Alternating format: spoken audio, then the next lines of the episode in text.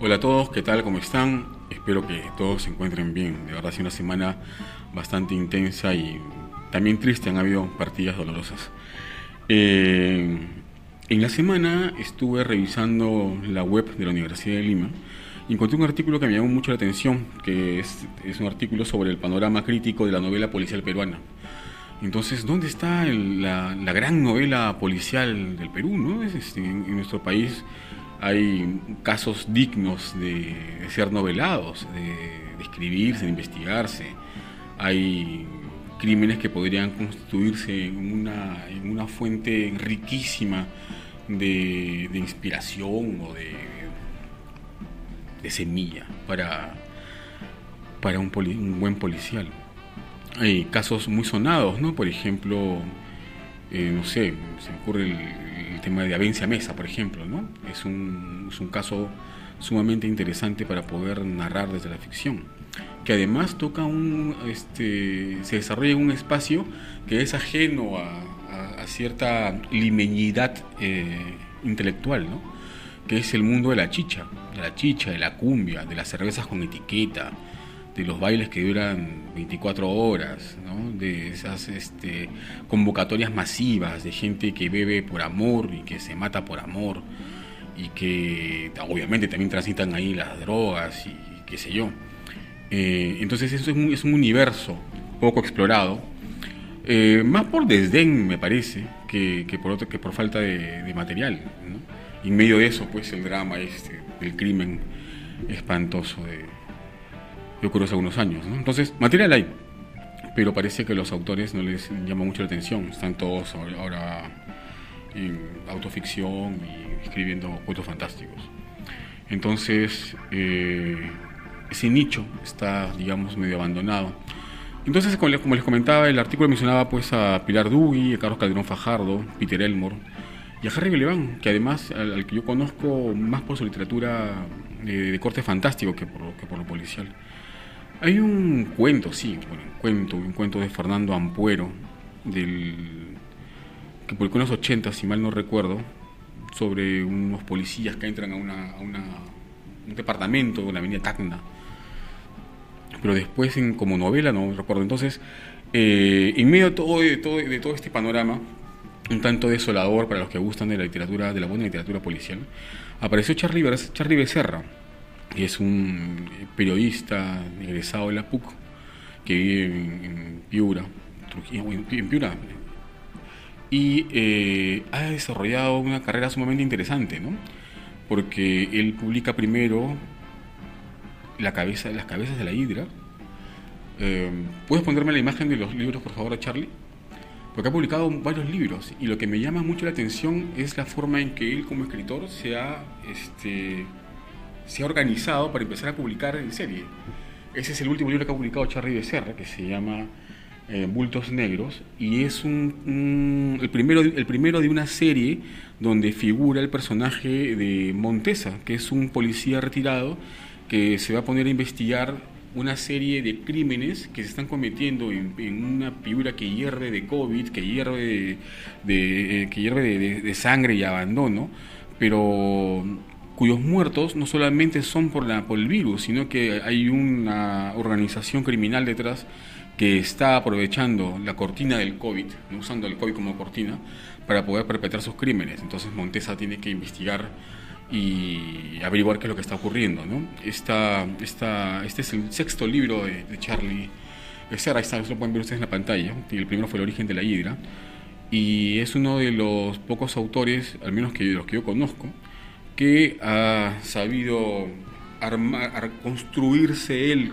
dentro de, del mundo literario y poder hacer esta, esta suerte de, saga, ¿no? de, saga policial. Así que vamos a ver qué, qué, qué, destino le depara. De plano, la novela es súper, súper dinámica, las escenas son rapidísimas, las persecuciones, las investigaciones, tiene su de suspenso, este, esa, esa, esa, combinación buena del periodista y que maneja el, thriller, está muy bien, está bien, te la lees en un ratito, de verdad que te la lees en un ratito. Entonces, eh, es interesante también un dato que no es poca cosa, ¿no? Este, Charlie Becerra que confía mucho en, lo que hace, eh, se fue hasta Netflix, ¿no? Y ya ha conversado con una productora para que uno de sus libros se convierta en una serie. Entonces, eh, dice mucho además de que mm, se abre una puerta, una posibilidad, ¿no? de que la literatura de corte policial, al menos eh, en el Perú, al menos el caso de Charlie Becerra, encuentre un espacio de difusión mayor. Pues. Es una alegría, de verdad, este, y esta, novela, novela, que acaba de salir recién, Bultos Negros, es además una muestra de que hay pues, un espacio por, por conquistar, al menos en el policial. Y hay, hay material, mucho, mucho, mucho material para poder para poder escribir, sobre todo para poder escribir desde en, estos tiempos de, de, COVID y en estos tiempos de tantas noticias falsas que corren en las redes, ¿no? en cuanto a los crímenes y las muertes y los, los, números que no cuadran y qué sé yo. Entonces, eh, a mí me parece que es una oportunidad y además es un material muy rico para poder contar. En fin, eh, les recomiendo entonces Bultos Negros de Charlie Becerra, y volvemos después de la pausa.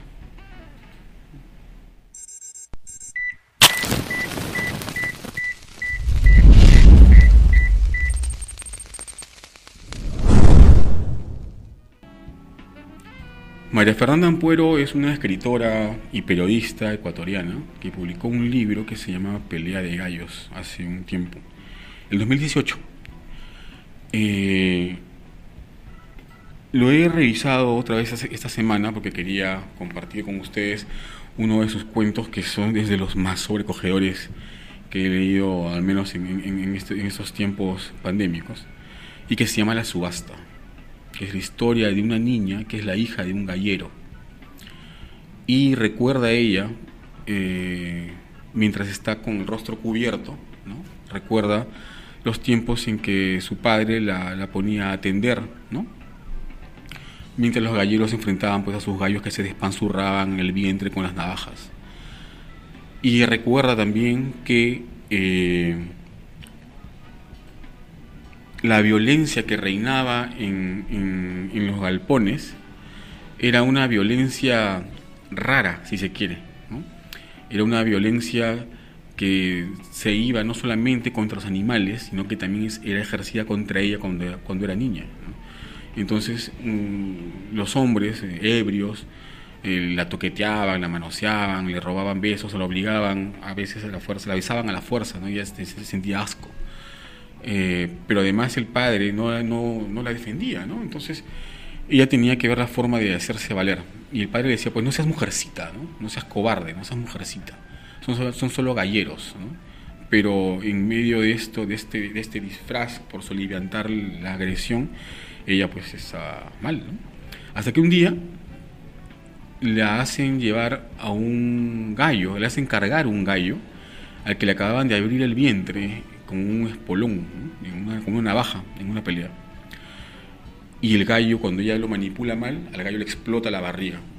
Y, y los galleros no soportan el, el, olor de la caca del gallo y la sangre, las tripas y todo esto. Y ella se da cuenta que estos hombres violentos que hacían matar a los animales entre sí no podían soportar lo que los animales llevaban dentro. Entonces, a partir de esa fecha, ella se embarra sus partes y las piernas y los brazos con la caca, con excrementos, para que los hombres no se le acercaran. Y todo esto lo va recordando ella en un momento en que ha sido secuestrada y la están subastando por, como, como, carne, como carne humana, la están subastando para prostituirla, la están subastando el mejor postor. Y escucha ella en, ese momento, mientras recuerda, escucha otras voces de otras mujeres, otras chicas que están secuestradas, como ella, y que están siendo vendidas, están siendo ofrecidas. Entonces se le ocurre, se acuerda ese detalle del, del gallo, ¿no? se, de las tripas del gallo, de las heces del gallo. Y entonces idea todo un plan para poder escapar de ahí o por lo menos hacer que no la compren y en ese interín evitar, si es posible, que la maten. ¿no?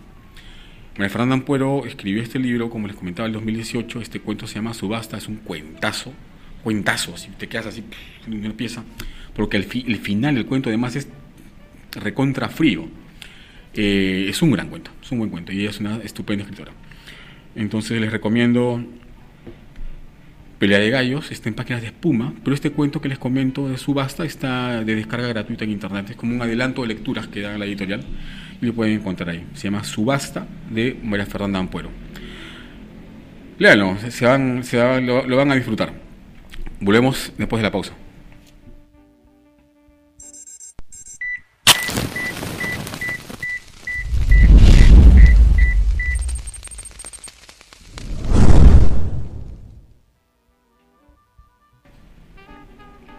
Esta semana nos han llegado unos libros que quisiera pasar a compartirles. El primero de ellos es un libro que era en realidad un reclamo a gritos desde hace muchos años, que es la nueva edición, esta vez eh, corregida y aumentada, de Pueblos y Culturas del Antiguo Perú, del Perú Antiguo, de Luis Guillermo Lumberas, que es un clásico dentro de la producción de este intelectual arqueólogo peruano, eh, brillante arqueólogo peruano y viene con un estudio introductorio, una nota del autor, y tiene pues, está sumamente completa la información.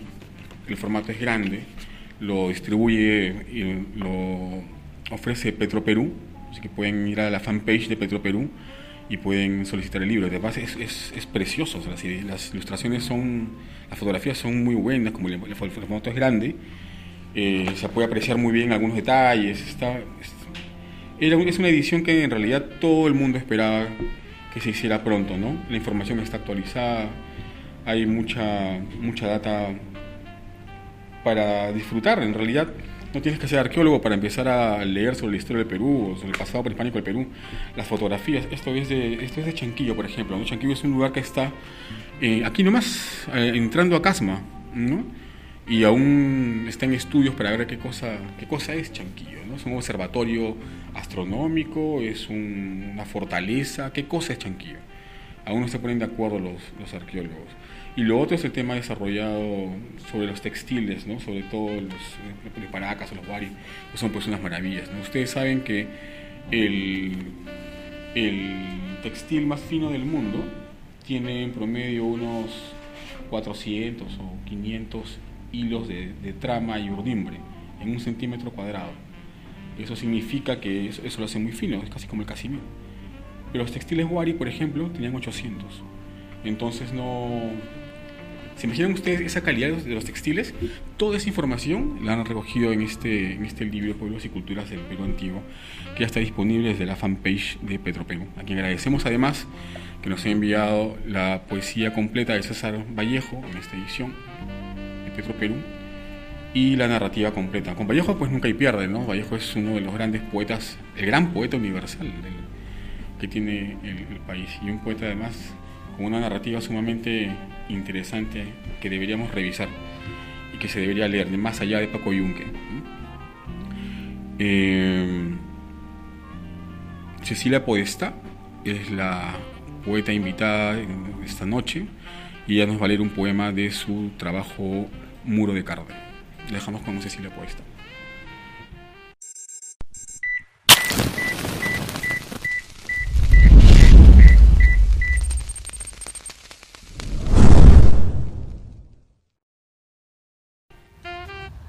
Hola, mi nombre es Cecilia Podesta y voy a leer el poema Muro de Carne. Gracias Gabriel Rimachi por invitarme a leerlo. Muro de Carne dentro de la casa que no existe más. Soy el padre, el hijo, el muro que los encierra a todos y del que aún comen los recuerdos en busca del olor a mañanas cansadas o del silencio de una bata de algodón paseando entre escaleras. Poco fui la madre, la muchachita que maduró al parir a los 18 años, la que dejó rodar el ojo grande y marrón bajo la mesa y apoyó con paciencia el mentón sobre el polvo para recibir torpemente el amor como en una celebración o plegaria inútil, la misma y repetida plegaria a oscuras y para su propio hombre muerto, su marido, acaso hombre reciente. Y fui el verdugo, el padre que vivió sobre el suelo, mutilado y devorado eternamente por los ojos de sus hijos, el que hizo del amor un cáncer que rajaba y arrancaba con violencia la pintura de las paredes. Dentro, La muchacha, en propia sentencia, estaba dispuesta a morir en él, tendida al cuerpo de su joven marido, como las rodillas sobre el suelo, durante la misma plegaria, con sus labios heridos y a veces quebrados con amor, con infinito amor. Entonces le abrieron las piernas para sacarle hijos vivos y muertos, incluso un poco de felicidad. Y yo, que nací primero, no era más que uno de los muros amargos, y dentro también él, un hijo vivo, otro pequeño muro en su piel, uno más pequeño que yo, resumido en una masa de carne tiernamente envuelta en una manta.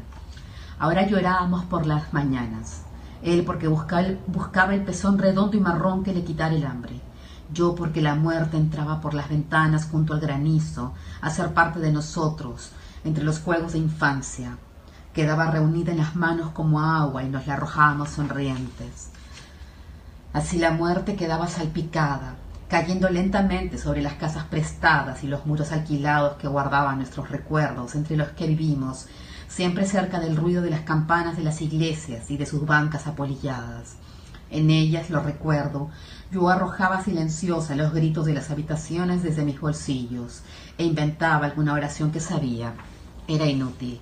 En cambio, mi madre se sentaba en las mismas bancas a sentir las astillas, a comer recuerdos en vez de pan, o a maldecir el amor pasando saliva, y observaba, nos observaba a sus hijos, nosotros, pensando en los dos que perdió cuando cayó sobre frías losetas, Después regresaba vencida a atravesar el umbral de la casa en la que todas las cosas eran viejas y prestadas y en la que habitaba el marido, al que acostumbraba mirar como a un animal dormido, cuidando que no abriera el ojo y desatara fieramente el otro.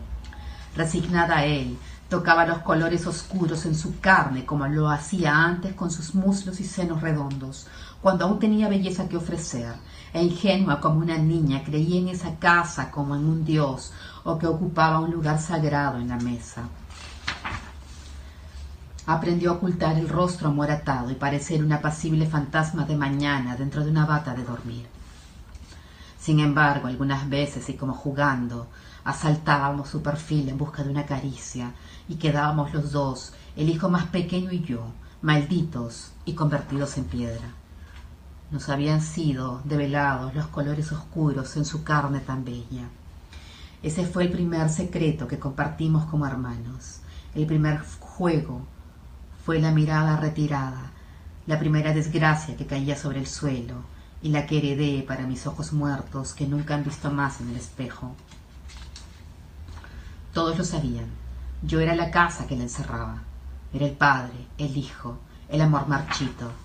Yo era la piedra que se había formado bajo el reino de su rostro, la piedra blanca y clara que rodeaba su cuerpo, su llanto, su pelo graso, a veces una sonrisa, otras la violencia que envolvía su cabeza como un paño.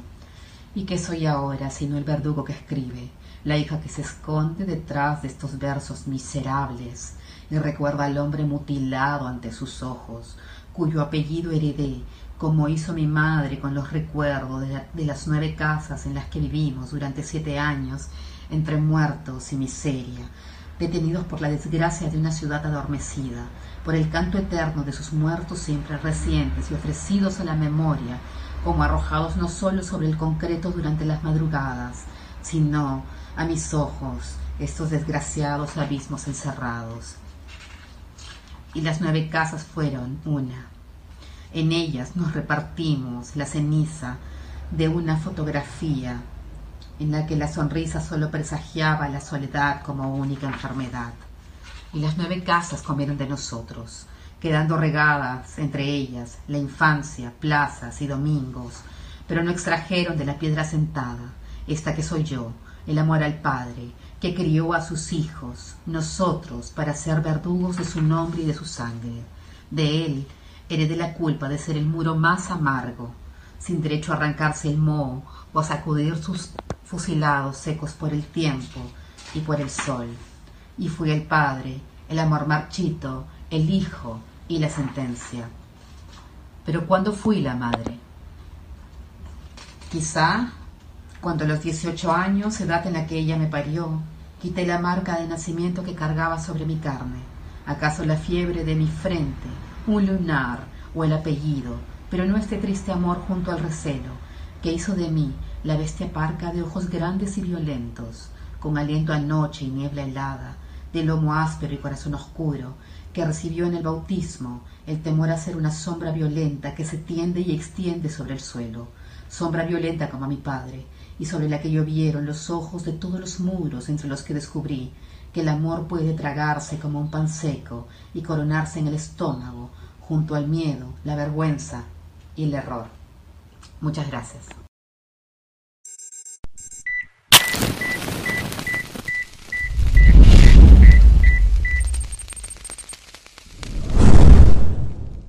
Cecilia Podestá es una de las poetas más interesantes de su generación, una generación además donde hay no pocas poetas eh, y, voces este, destacadas.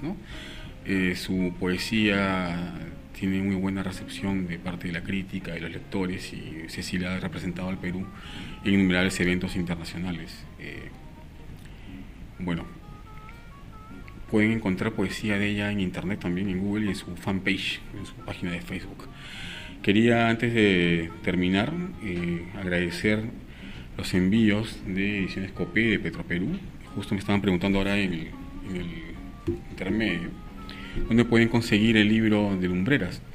Eh, lo están ofreciendo en físico, el libro impreso, y en formato digital también, para los que gustan de leer en digital. Y eh, lo encuentran en la fanpage de Ediciones Copé de Petroperú, en página del Centro Cultural. Perú además tiene una actividad bastante, bastante eh, fuerte dentro de lo que es el tema de la pandemia, porque nos hace un freno para muchas actividades y tiene talleres de cuento, talleres de novela, talleres de poesía, talleres de microficción, talleres eh, diversos para, todos los, gustos, ¿no? Eh, incluso en el taller de microficción, si mal no recuerdo, el año pasado llegaron a sacar, a editar un, ebook, ¿no? Estos libros en formato digital. Entonces dense una vuelta por ahí, hay muchas actividades interesantes que pueden eh, disfrutar. Y además tienen un catálogo eh, de ediciones bastante, bastante surtido y nutrido. Ediciones Copia tiene títulos muy, muy interesantes. Creo que el último libro que publicaron, o uno de los últimos libros, fue los 20 años del Copé de Cuento, un libro blanco, libro de oro se llama, con todos los cuentos que ganaron el premio Copé. Hay ahí sorpresas y sorpresas, ¿ah? Hay gente que escribió alguna vez, ganó el premio y desapareció el mapa, nunca más aparecieron. Pero los cuentos son todos bastante, bastante buenos. Y uno puede ver ahí, por ejemplo, cómo ha evolucionando el, interés del jurado, ¿no? por dónde se van decantando finalmente las cosas. Entonces, eh, Pueblos y Culturas del, Perú Antiguo, de Guillermo Lumbreras, la poesía completa y la narrativa completa de César Vallejo en ediciones Copé, Charlie Becerra con Bultos Negros en la nueva editorial 9 milímetros y eh, la poesía y la poesía y los cuentos de María Fernanda Ampuero de la Ecuatoriana, cuentos terribles.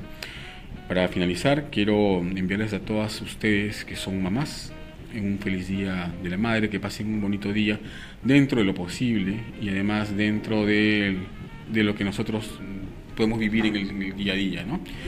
Eh, si van a regalar una rosa, mejor compren un libro le va a durar más y no hay que gastar en agua tampoco. Y a las mamás lectoras, pues un doble abrazo, ¿no? Porque ustedes tienen la enorme, enorme labor de poder eh, desarrollar en sus hijos el hábito de la lectura. Eso también se lo digo yo a mi ama. Así que a mi ama, que debe estar viéndome ahorita, seguro también se va a emocionar hasta las lágrimas y le envío un fuerte, fuerte abrazo, porque aunque no soy el hijo que ella soñó, créeme que me esfuerzo por serlo todos los días. Te quiero mucho. Nos vemos el martes.